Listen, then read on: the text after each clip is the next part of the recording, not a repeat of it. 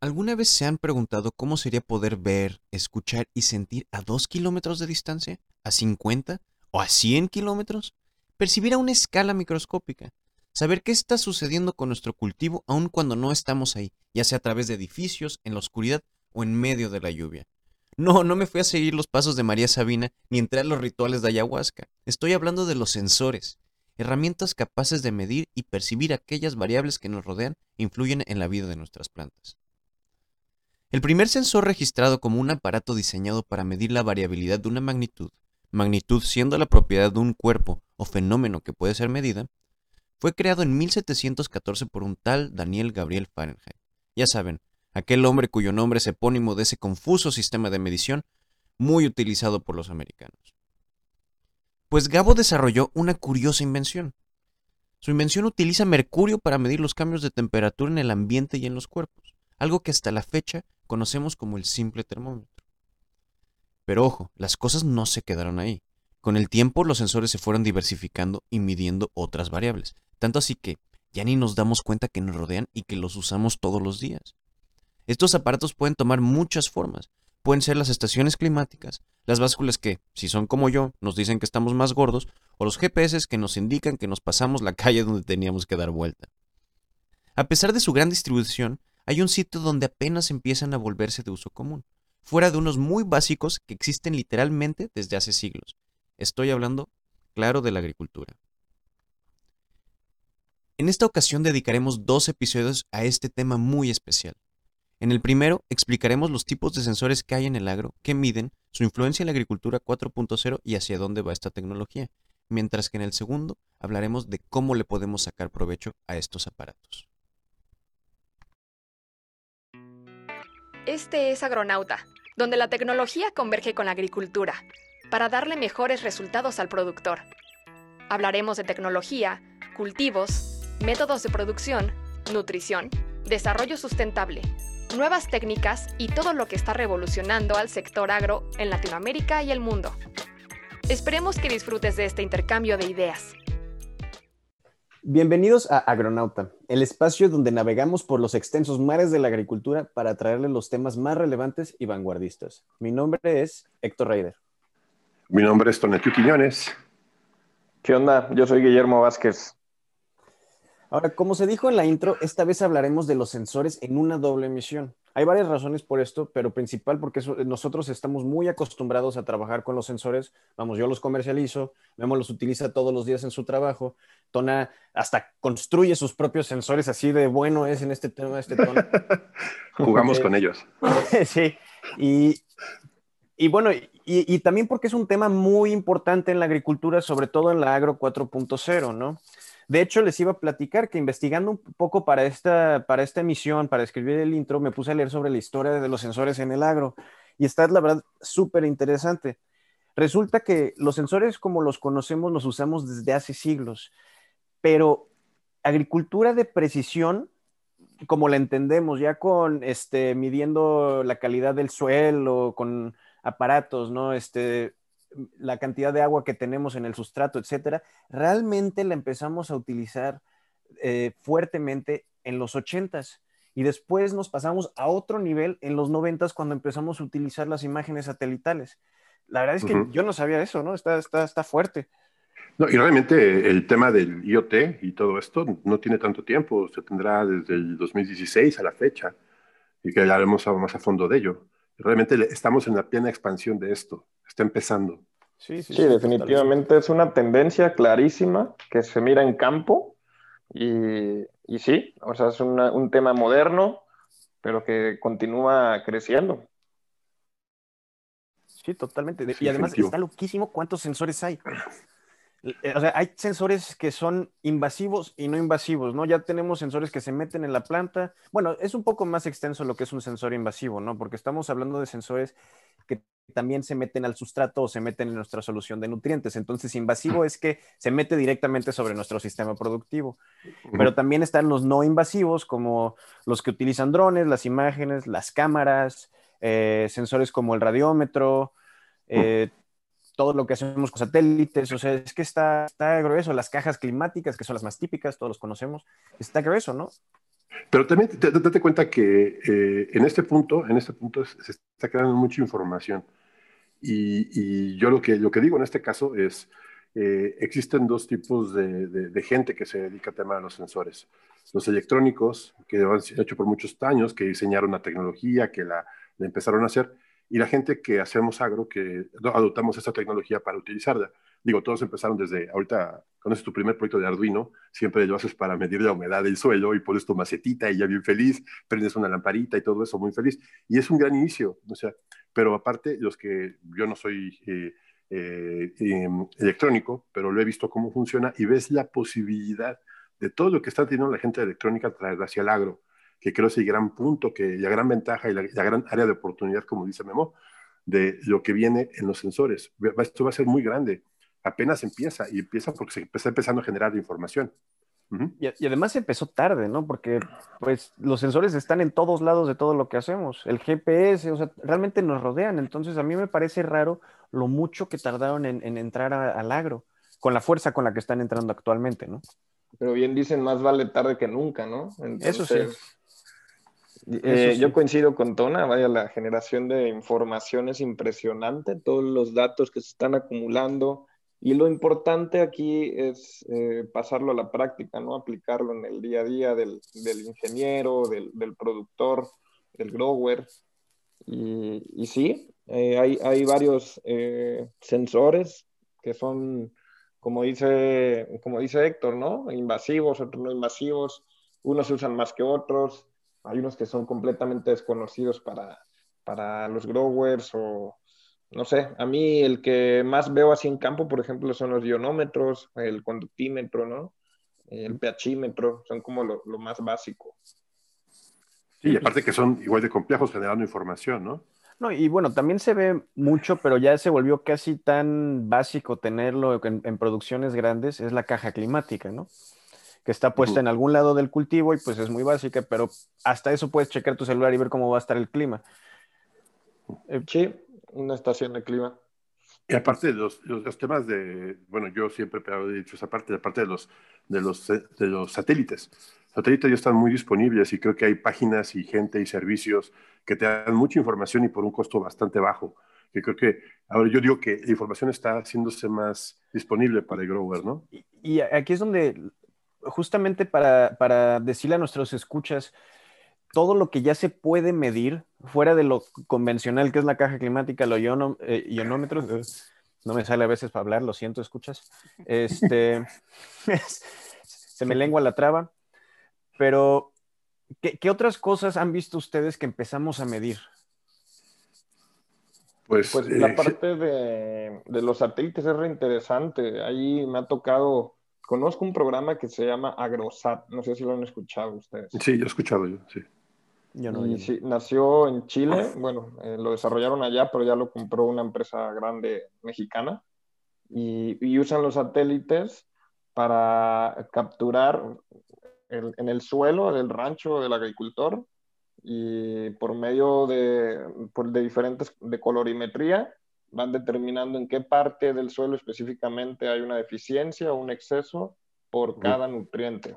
Entonces, a ese, a ese grado, ¿no? Y con los rangos de colores simplemente, esa es una foto donde el terreno lo van eh, a través de los, de los satélites, eh, hazte cuenta que se mira como si fuera un arco iris, ¿no?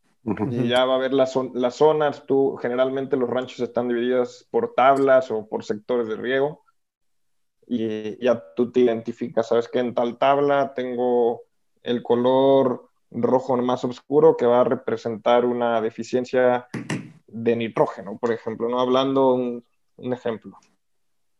Sí, yo, yo, lo he visto con camionetas también, que a vehículos que les ponen sensores a los vehículos y tienen, tienen sensores en, como una caja de llante, un tubo de llante que va pasando por la tierra y hace, hace perfiles de suelo. Eso lo vi. Algunos drones llegan a medir ese tipo de cosas. Este, pero digo, a, lo que me refería con los sensores, hay una empresa que hasta, no voy a decir el nombre hasta que nos patrocinen, que, este, que te, te da eh, una imagen diaria, así, con una diferencia de una hora de, de, cómo está la humedad en tu suelo, por ejemplo. Y te da un perfil muy exacto de escasos 20 centímetros de cómo está tu suelo de, en temas de humedad. Y, es muy, muy interesante para temas de riego y no es nada caro. ¿eh? Eso sí, la parte técnica es perfil de suelo, bien dicho, Tomás. Sí, sí, perfil de suelo. Y está súper interesante, ¿no? Porque también, eh, pues, la, la, luz tiene diferentes eh, espectros y colores, ¿no? Entonces, por ejemplo, la luz blanca es la de todos, es todos los colores combinados y tenemos diferentes colores que absorbe la planta. Entonces, nosotros tenemos cámaras y sensores que ya pueden medir, este, una, la cantidad de luz que está llegando a nuestras plantas, otra, cuánta de esa luz está siendo absorbida, este, qué tipo de crecimiento tenemos en nuestros cultivos, si tenemos, este, qué tan húmeda está nuestra tierra dependiendo del color que va agarrando gracias a la cantidad de agua. Entonces, una simple imagen utilizando cómo nuestro suelo y nuestras plantas absorben la luz nos puede dar una infinidad de información. Hasta nos pueden decir si están enfermas o no. Sí, que había, había una, yo me acuerdo que hace como unos cinco años compré un equipo que se llamaba Flower Power, que era, de cuenta, con una florecita que le pones a tu maceta y estaba muy bien, pero falló, o sea, tenía todavía mucha deficiencia, era como una beta, pero era muy interesante saber que en tu plantita podías tener ya mediciones de humedad y temperatura y, iluminación en un equipo que cabe de tamaño de un lápiz. Eh, y, esto se conectaba a tu celular vía Bluetooth, o sea, era un primer inicio de, todo esto, ¿no? Pero ahora sí lo ves, y, creo, y, creo, que aquí llegamos a un punto importante. Bueno, yo a lo mejor hago esta, esta, aplicación creo que ahora ya no hay tanto, no es tan difícil ya hacer, llegar a hacer tu tecnología. Hay empresas que ya están haciendo su propia tecnología, la tienen ya eh, empresas locales o empresas muy complejas, porque lo importante ya no es el sensor, y eso creo que es, es una parte muy importante que lo veamos. Poner sensores no es lo importante, sino interpretar y te traigas la capacidad de imaginar qué es lo que pasa con tu cultivo. Eso es lo más importante. Y que, puedas identificar los datos con, con a lo mejor con, con unos sensores bien colocados, que tu sistema productivo está correctamente funcionando, que tienes la humedad necesaria, que la planta tiene todo lo que necesita, ¿no? y, este, y, este, punto que estás tocando sobre la, la, importancia de la información, que creo que es el punto que estás haciendo, es, un, es una cosa que se está tomando ya no solo en el agro, pero en general en las industrias. Por eso en algunos lados hablan de la economía de la información y que dicen que es el futuro de hacia dónde va el desarrollo económico, ¿no? Por lo que vale es la información que uno está generando. Y, es, que es, brutal. Y la facilidad con la que nosotros podemos. Un ejemplo eh, básico, regresando al tema de, la luz y de los diferentes espectros, se les conoce así. Este, es que estos, este manejo y esta acceso a esta información antes era muy académica y se utilizaba para temas de biología y ecología o de algas o ese tipo de temas. Vamos, yo lo utilicé en, antes para medir cómo, este, cómo se iban cómo iban disminuyendo el hábitat eh, para el pájaro carpintero en Baja California. Sí, eso sí, pero estamos hablando de esto hace ocho años, ¿no? Y todavía a lo mejor es porque no estaba muy metido en el ambiente este, de la agricultura, pero yo no lo había escuchado que se utilizara hace ocho años este tipo de información de una manera tan extensa como se está utilizando ahora. Bueno, es que ahora llegamos a lo que es la, el, IoT, ¿no? Sí. este, el IoT, y, y, creo que, bueno, aquí vamos a platicar un poco de, de cómo se diseña, ¿no? De llegar a lo físico de lo físico a lo digital, ¿no? Y lo digital regresar a lo físico. Es como dicen el DP, PD, PDP, por sus siglas en inglés, que es Physical to Digital to Physical.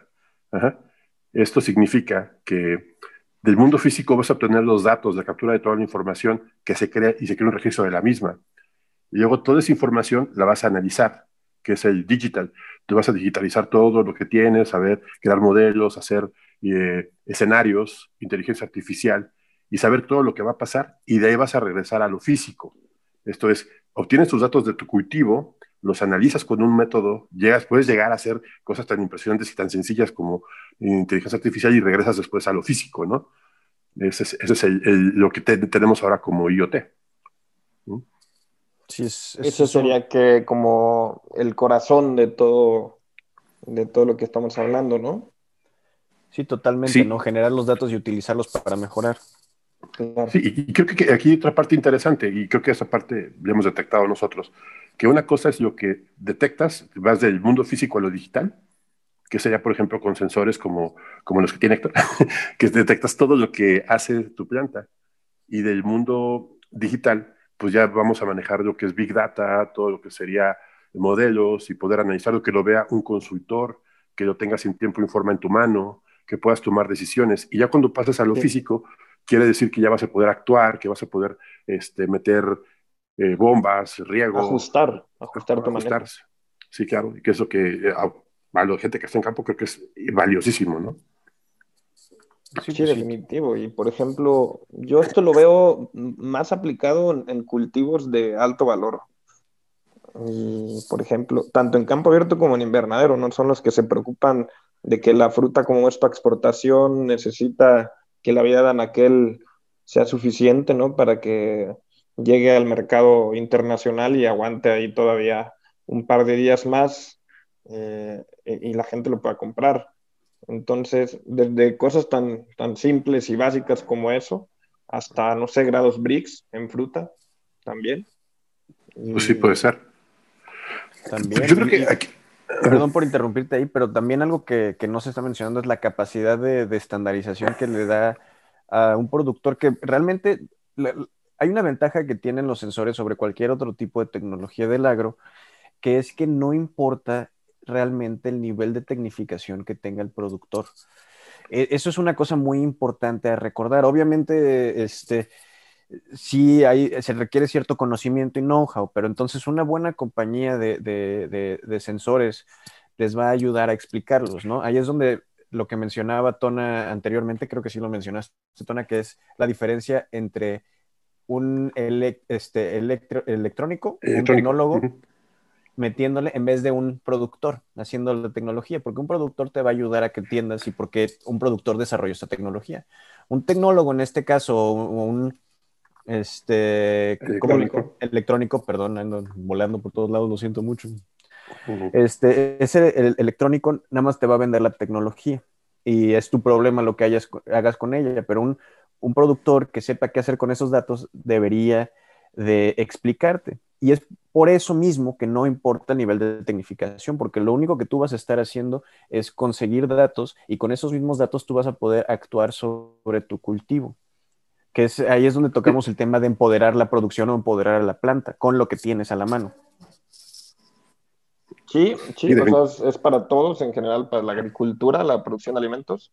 Lo que yo sí reitero y me consta es que la verdad es que son los invernaderos, son los que están usando más este tipo de, manejo, ¿no? De medir y después tomar decisiones con base en análisis, en, datos de sensores. Y en campo abierto, por ejemplo, no sé, un productor de granos, eh, no, no, no, se observa tanto, ¿no? Eh, un manejo así más cuantitativo. Y, definitivamente, ahí está como el potencial es para todos, pero sí, ese es el reto, ¿no? Yo creo que no se utiliza tanto en, campo abierto en comparación a, un invernadero, es que en el invernadero uno tiene más control sobre sus cultivos, ¿no? Ya es protegido, puede hasta cierto punto controlar la temperatura, a veces completamente, y la humedad, la cantidad de luz. Entonces. Yo, creo que también, Héctor, el tema es que eh, puede decirse que en invernadero se han visto forzados a desarrollar la tecnología. En campo abierto es un poco más lenta porque no es tan importante en este momento, pero cuando se vean, por ejemplo, los impactos económicos, no estamos hablando de hace 10 años, estamos hace 3, 4 años a la fecha. Este, yo creo que está empezando a haber temas fuertes porque ya se está abaratando la tecnología. Digo, ya no se necesita tener eh, extensiones de cables, por ejemplo, ya con las tecnologías que hay actualmente de radio, de, de Wi-Fi, de, eh, hablamos de LoRa, de LoRa One, todo esto que son tecnologías que alcanzan hasta kilómetros inalámbricamente y que son sensores que ya no necesitas tenerlos con batería todo el tiempo, sino que una carga de batería te dura, ¿qué te gusta? ¿Un año? Más o menos. Y hay sensores que se pueden enterrar, eh, pues eso te trae una ventaja muy grande al agricultor, de ya no, eh, en la parte económica ya la inversión es muchísimo menor en temas de sensores, realmente es muy económico este, y, pero lo que lo importante es lo que puedes llegar a generar con ello. Abres una puerta completamente y te va a cambiar la pila. Eh, es empoderar a la planta teniendo datos, ¿no? Y ahí mencionaste algo muy importante, que es, dijiste, es una inversión y no un gasto. ¿Por qué? Porque el uso de sensores hasta te puede informar cuando quieres cambiar la infraestructura o mejorar la infraestructura de tu cultivo. Este, yo trabajé, bueno, más bien en la empresa donde trabajo, Seagrow, este, trabajó con un productor de lechuga en, en, Holanda, es una empresa holandesa de sensores, y gracias a los sensores y una serie de experimentos eh, donde decidían cuál era la mejor malla sombra, estamos hablando de producción de lechuga hidropónica en este caso, qué tipo de malla sombra necesitaban para y cuánta luz necesitaba su lechuga, pudieron aumentar solamente utilizando los sensores y unos cuantos y una pequeña inversión de infraestructura la producción en 15%. ¿No? Y, eh, sí, sí, sí, eso es, es bastante. Y estamos hablando de unos cuantos sensores utilizados en un aspecto muy específico. Sí, aparte, déjate de eso de que eh, aumentas la productividad, bajas los costos. Totalmente, y, menos recursos también utilizas. Y, me voy a, bueno, voy a poner un punto sobre la mesa y a mí me parece muy importante decirlo. Cuando, una inversión que hace un, un, un productor en sensores, ¿en cuánto tiempo la recupera? Pues ¿Productor de qué? Pues pongamos los berries, por ejemplo. Ah, en un ciclo. O hasta menos. Hasta menos. Sale, sale, sale, lo recupera enseguida, ¿no?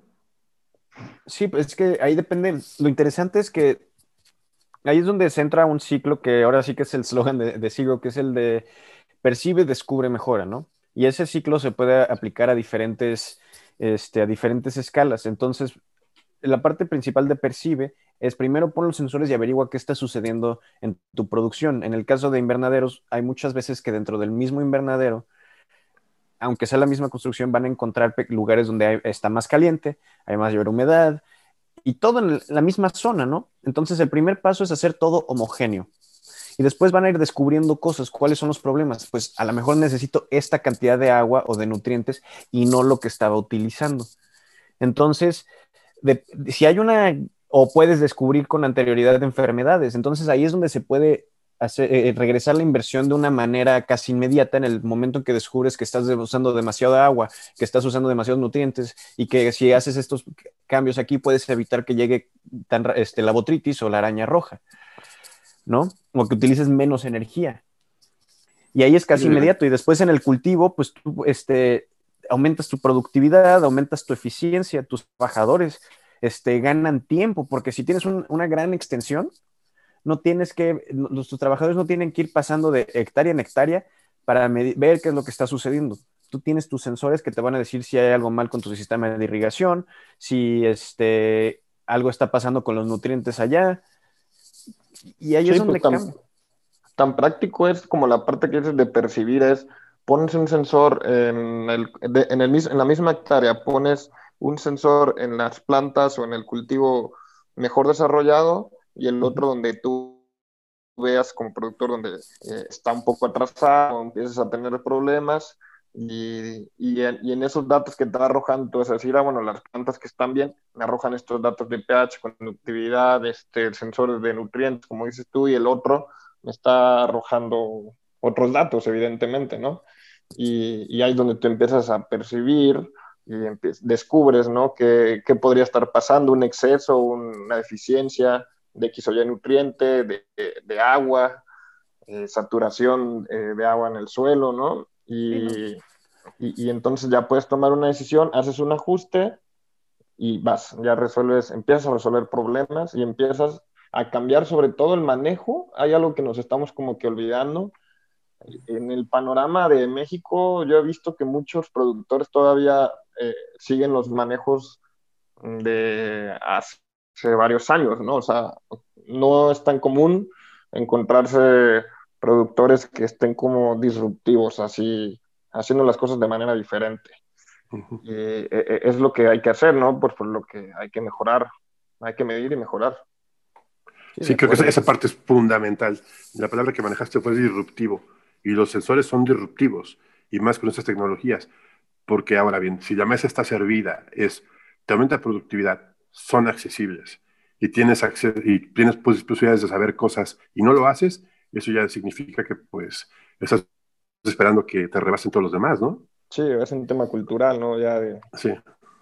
Yo lo que he notado y una de las razones por las que he visto este, que no ha habido una adopción tan rápida de este tipo de tecnologías es que muchos productores han tenido una desconfianza porque piensan que, son, que es para reemplazar. y, eso es una cosa muy importante recordar. Los sensores no van a reemplazar jamás a los trabajadores, simplemente les van a dar herramientas con las cuales hacer mejor su trabajo.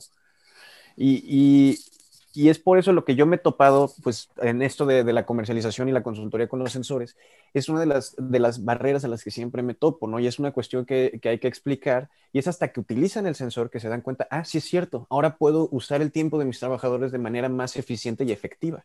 Efectiva, pero también pongámonos un poco estilo Fahrenheit 451 o muy futuristas y todo, qué es lo que va a pasar. A mí esa parte me, llama mucha atención y es una, una buena discusión, ¿no? Los sensores van a cambiar todo, van, a empezar de ahí. Imagínense que esto cambia los métodos de producción. Llegan nuevos, los clientes, los productores saben cuánto estás produciendo, cómo lo estás produciendo, cuándo sale, y ya pues las organizaciones empiezan a cambiar completamente. Se crea todo un ecosistema nuevo productivo. Eh, ya puedes decirle a un inversor, ¿sabes qué? Pues yo tengo menos riesgo porque sé qué es lo que está pasando con mi cultivo y automáticamente puedes acceder a otros mercados. Sabes que pues mi fruta está bien cuidada, mi, mi, producto está bien cuidado, cumple con los estándares, no está contaminado, soy, soy, consumo menos agua, eh, tomando lo del, lo del eh, episodio anterior, eh, soy más efectivo, cuido mucho, tiene menos trato humano, sé cuándo se cosechó a tiempo. Ya cuando tengo cosechado tiene mucho menos vida, de, mucho menos tiempo en, refrigeración en, y ya eh, tengo una cadena de logística mucho más grande, etcétera. Y esto va a poder cambiar todo lo que es el, el, el, sistema de producción, todas las organizaciones. Y aparte, pues al productor le va a dar mucho más, este, mucho más fuerza, mucho más este, efectividad. Y es tan sencillo como empezar, ¿no? El ejemplo claro ahí de eso que mencionaste, yo lo resumiría en, eh, los proyectos de vertical farming, ¿no? Mm. Donde son literal edificios que están produciendo hortalizas y, y frutas, pues. O sea, ya a, ese, a ese nivel, ¿no? De precisión y exactitud.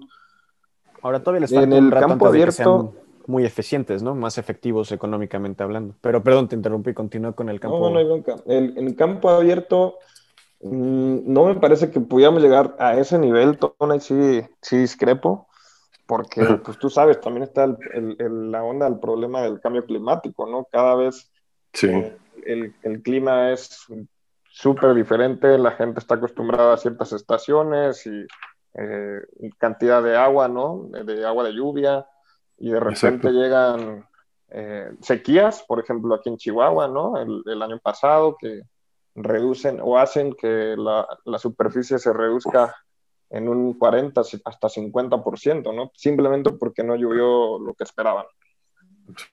Uy, ojalá. pues definitivamente sí. Yo creo que en ese tipo de temas sí puede llegar a, a, Yo creo que es un punto medio entre lo que tú estás diciendo y lo que dice Tona, porque pero eso todo, todo depende también de la flexibilidad del productor y de cómo vayamos mejorando nuestros, este, nuestras, nuestros cultivos en medios de genética, ¿no? entonces ahí sería combinar diferentes métodos del agro 4.0, que no solo es el sensor y la inteligencia artificial, sino también meterle que agricultura regenerativa y este, o permacultura, y después tener una capacidad de adaptación de, ¿sabes qué? Esto está pasando, hay que buscar otro tipo de cultivo, ¿no? O a lo mejor diseñar cultivos que requieran menos recursos, que sean más resistentes a los cambios. Entonces creo que sí puede haber un gran cambio en, en, cómo se hace el campo abierto, que va a estar informado también por los sensores, porque en el momento tú vas a poder ver con tiempo que a lo mejor la calidad del suelo se está degradando, que tienes en general menos agua porque vas a tener tu sensor puesto. Lo que lo que, lo que yo creo también que, y, y, a lo mejor eso nos da la razón a los dos, ¿no? Eh, hay dos tipos de, eh, eh, bueno, tipos de agriculturas que hay, pero esto está empezando todavía y es muy, es muy, es muy padre porque ni siquiera se tienen suficientes datos como para poder generar comparaciones a veces sobre cultivos, sobre ciclos, porque estamos empezando, ya se está creando otra cultura completamente diferente, ¿no? Y además que lo que, lo que es importante es que si tú vas a poner unos sensores para un invernadero, son para ese invernadero y, tienes, y vas a llevar ese conocimiento hacia otro invernadero, hacia otro sitio, y tienes que adaptarlo. O sea, no es lo mismo. No es lo mismo. ¿Por qué? Porque los climas son diferentes, porque el, aire le pega diferente, porque eh, tienes que hacer ingeniería y tienes que pensar, como tener imaginación. Yo te digo, eh, en, ese, caso sí te doy la razón porque pues, todavía falta mucho por investigar. Eh, hay mucha eh, técnica que todavía ni siquiera se ha probado bien, que a lo mejor todavía no hay suficientes datos. Y como decíamos, por ejemplo, yo creo que el futuro del agro en el tema del IoT y todo esto está en las imágenes, en las imágenes porque va a ser mucho más fácil y mucho más extensivo. Sí se podrá, serán ocupando los sensores de, de, temperatura, humedad, de conductividad, pero por ejemplo, eh, apenas llegamos a, estos temas para poder utilizar todo esto en Big Data y en Big Data generar este, de modelos tecnológicos y modelos eh, de inteligencia artificial que nos puedan ayudar a resolver estos problemas productivos.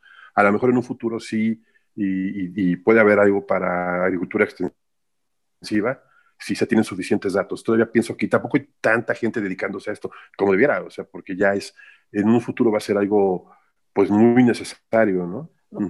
Pero también creo que sí, en general, la agricultura este, extensiva y en, campo abierto va a disminuir bastante, simplemente porque, o sea, los números son claros, es menos eficiente que la protegida y, la, y los avances tecnológicos de la agricultura protegida ya están permitiendo que tengamos árboles en invernaderos, ¿no? Árboles frutales. Entonces, es ver cómo, cómo se van a balancear, yo creo que estas fuerzas. ¿no? Y las imágenes estoy de acuerdo, perdón, continúa, pero las imágenes estoy de acuerdo.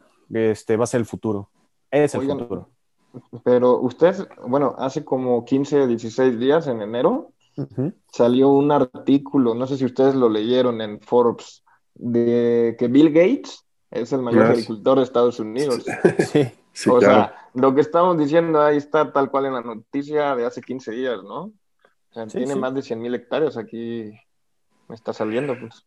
yo creo que va por, va, por, tecnología en el agro y definitivamente va para allá. Ahí está. Pues. Sí, va tecnología en el agro. O sea, es todas, las, todas las grandes corporaciones están volteando a ver al agro por dos razones. Primero, porque está creciendo y segundo, porque son inversiones muy estables.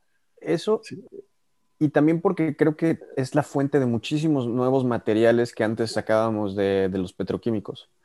Sí, también bueno, todo, todo va a ser, como te digo, y lo dijo Memo, bien lo dijo, disruptivo. Sí, totalmente, totalmente.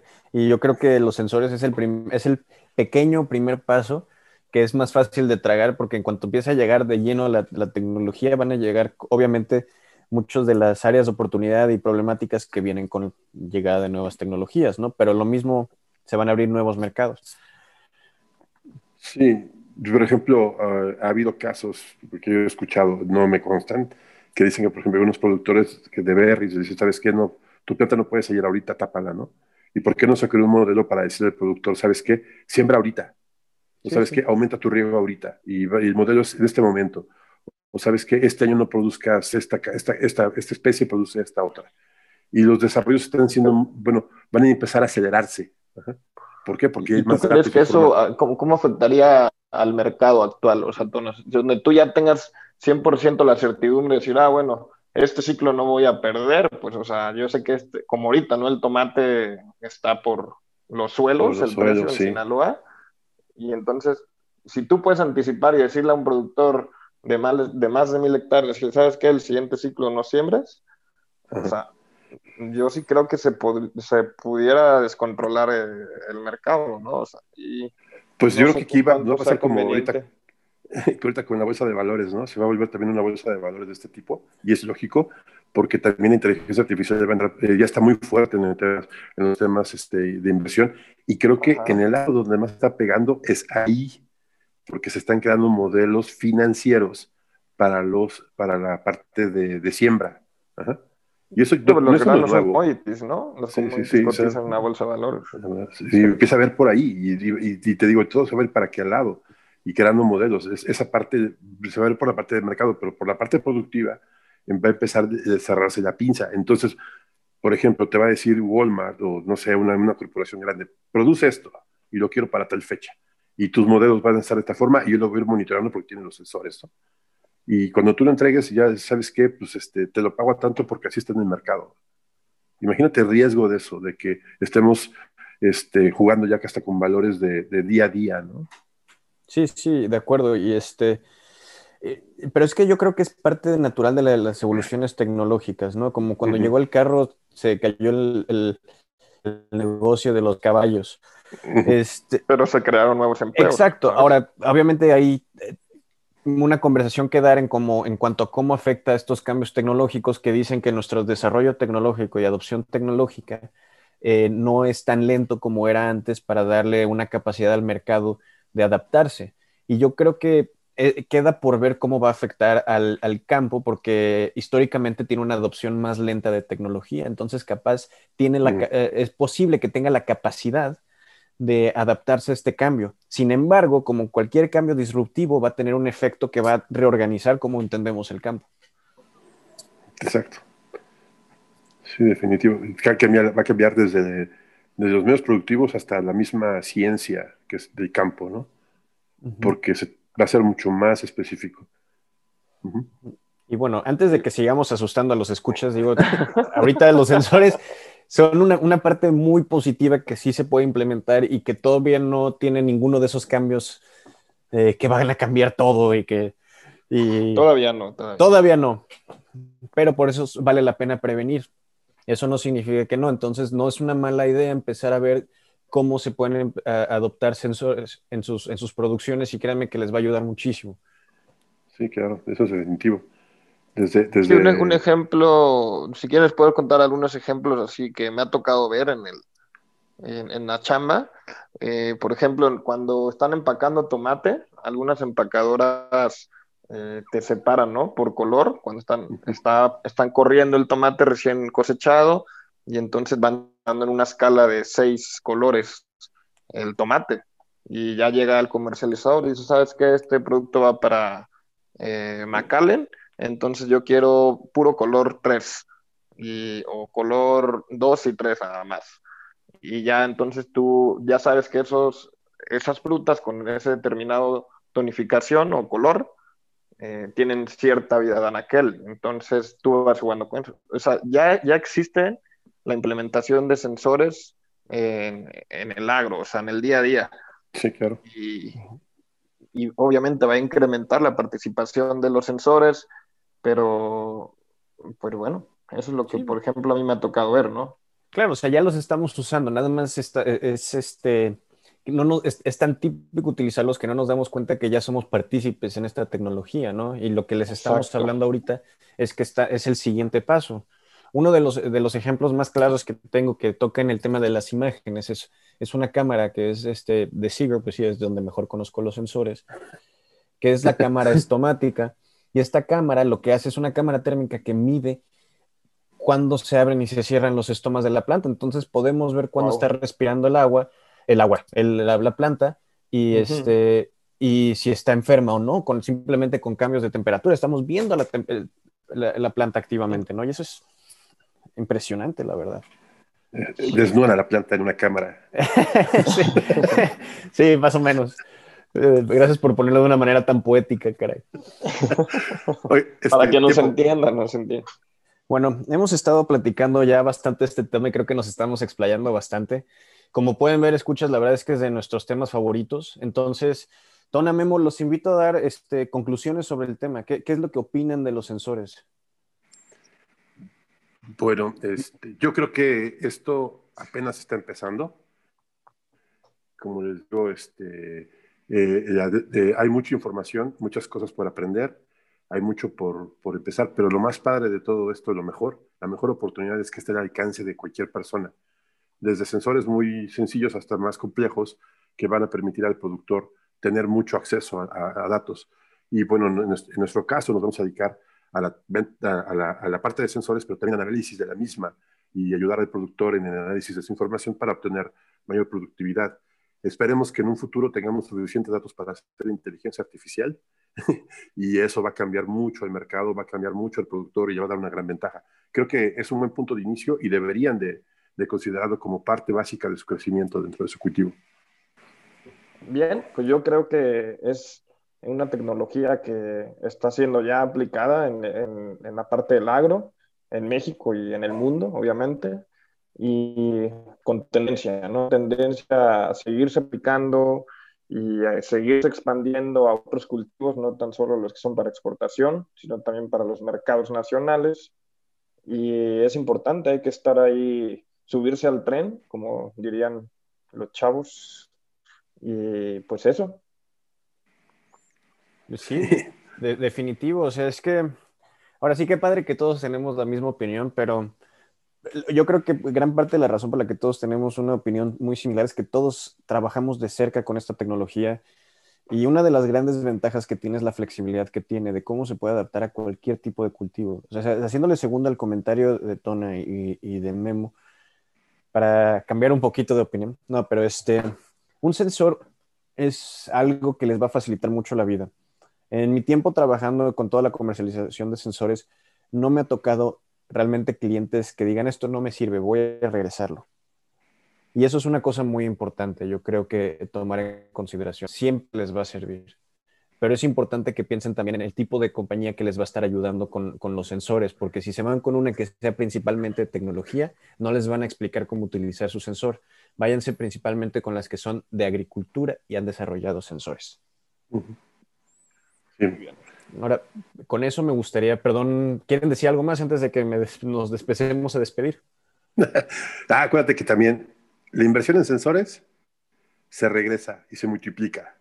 Definitivo. En, el agro se multiplica y es mínimo de 10, 15, 20, 25, no sé, muchísimo. Sí, definitivo.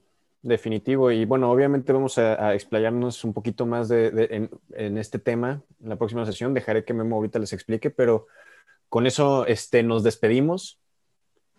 Ok, bueno, les recuerdo nuestras redes sociales. Estamos en Instagram, eh, que en LinkedIn, en Facebook, tenemos nuestra página web, proi.mx. Eh, estamos ya en Spotify, en Apple Podcast, en Google Podcast, en N cantidad de lugares. Nos impresiona mucho que hay gente que nos escucha de, pues obviamente de México, Colombia, Estados Unidos, de Países Bajos, de Canadá, de Argentina, Dalia, de Chile, de España. Y pues poco a poco va creciendo esto y nos da mucho gusto porque para eso lo hicimos, para dar, traer información y ayudar al, al productor, ¿no? Y como siempre, los invitamos a acompañarnos, que nos sigan acompañando en, en, estos mares de la agricultura tan apasionantes. Y la próxima sesión anclaremos en el segundo puerto de nuevamente sensores, donde vamos a especificar la funcionalidad de cada uno de ellos, el costo-beneficio, ustedes como productores o como ingenieros, como asesores, eh, cuánto cuesta y cuánto el retorno de inversión, el beneficio en la parte del manejo y el aprovechamiento para, para potencializar el rendimiento del cultivo. Cómo hacer más con menos. Y bueno, y con eso damos por terminado. Hasta la próxima. Hasta luego. Hasta la próxima.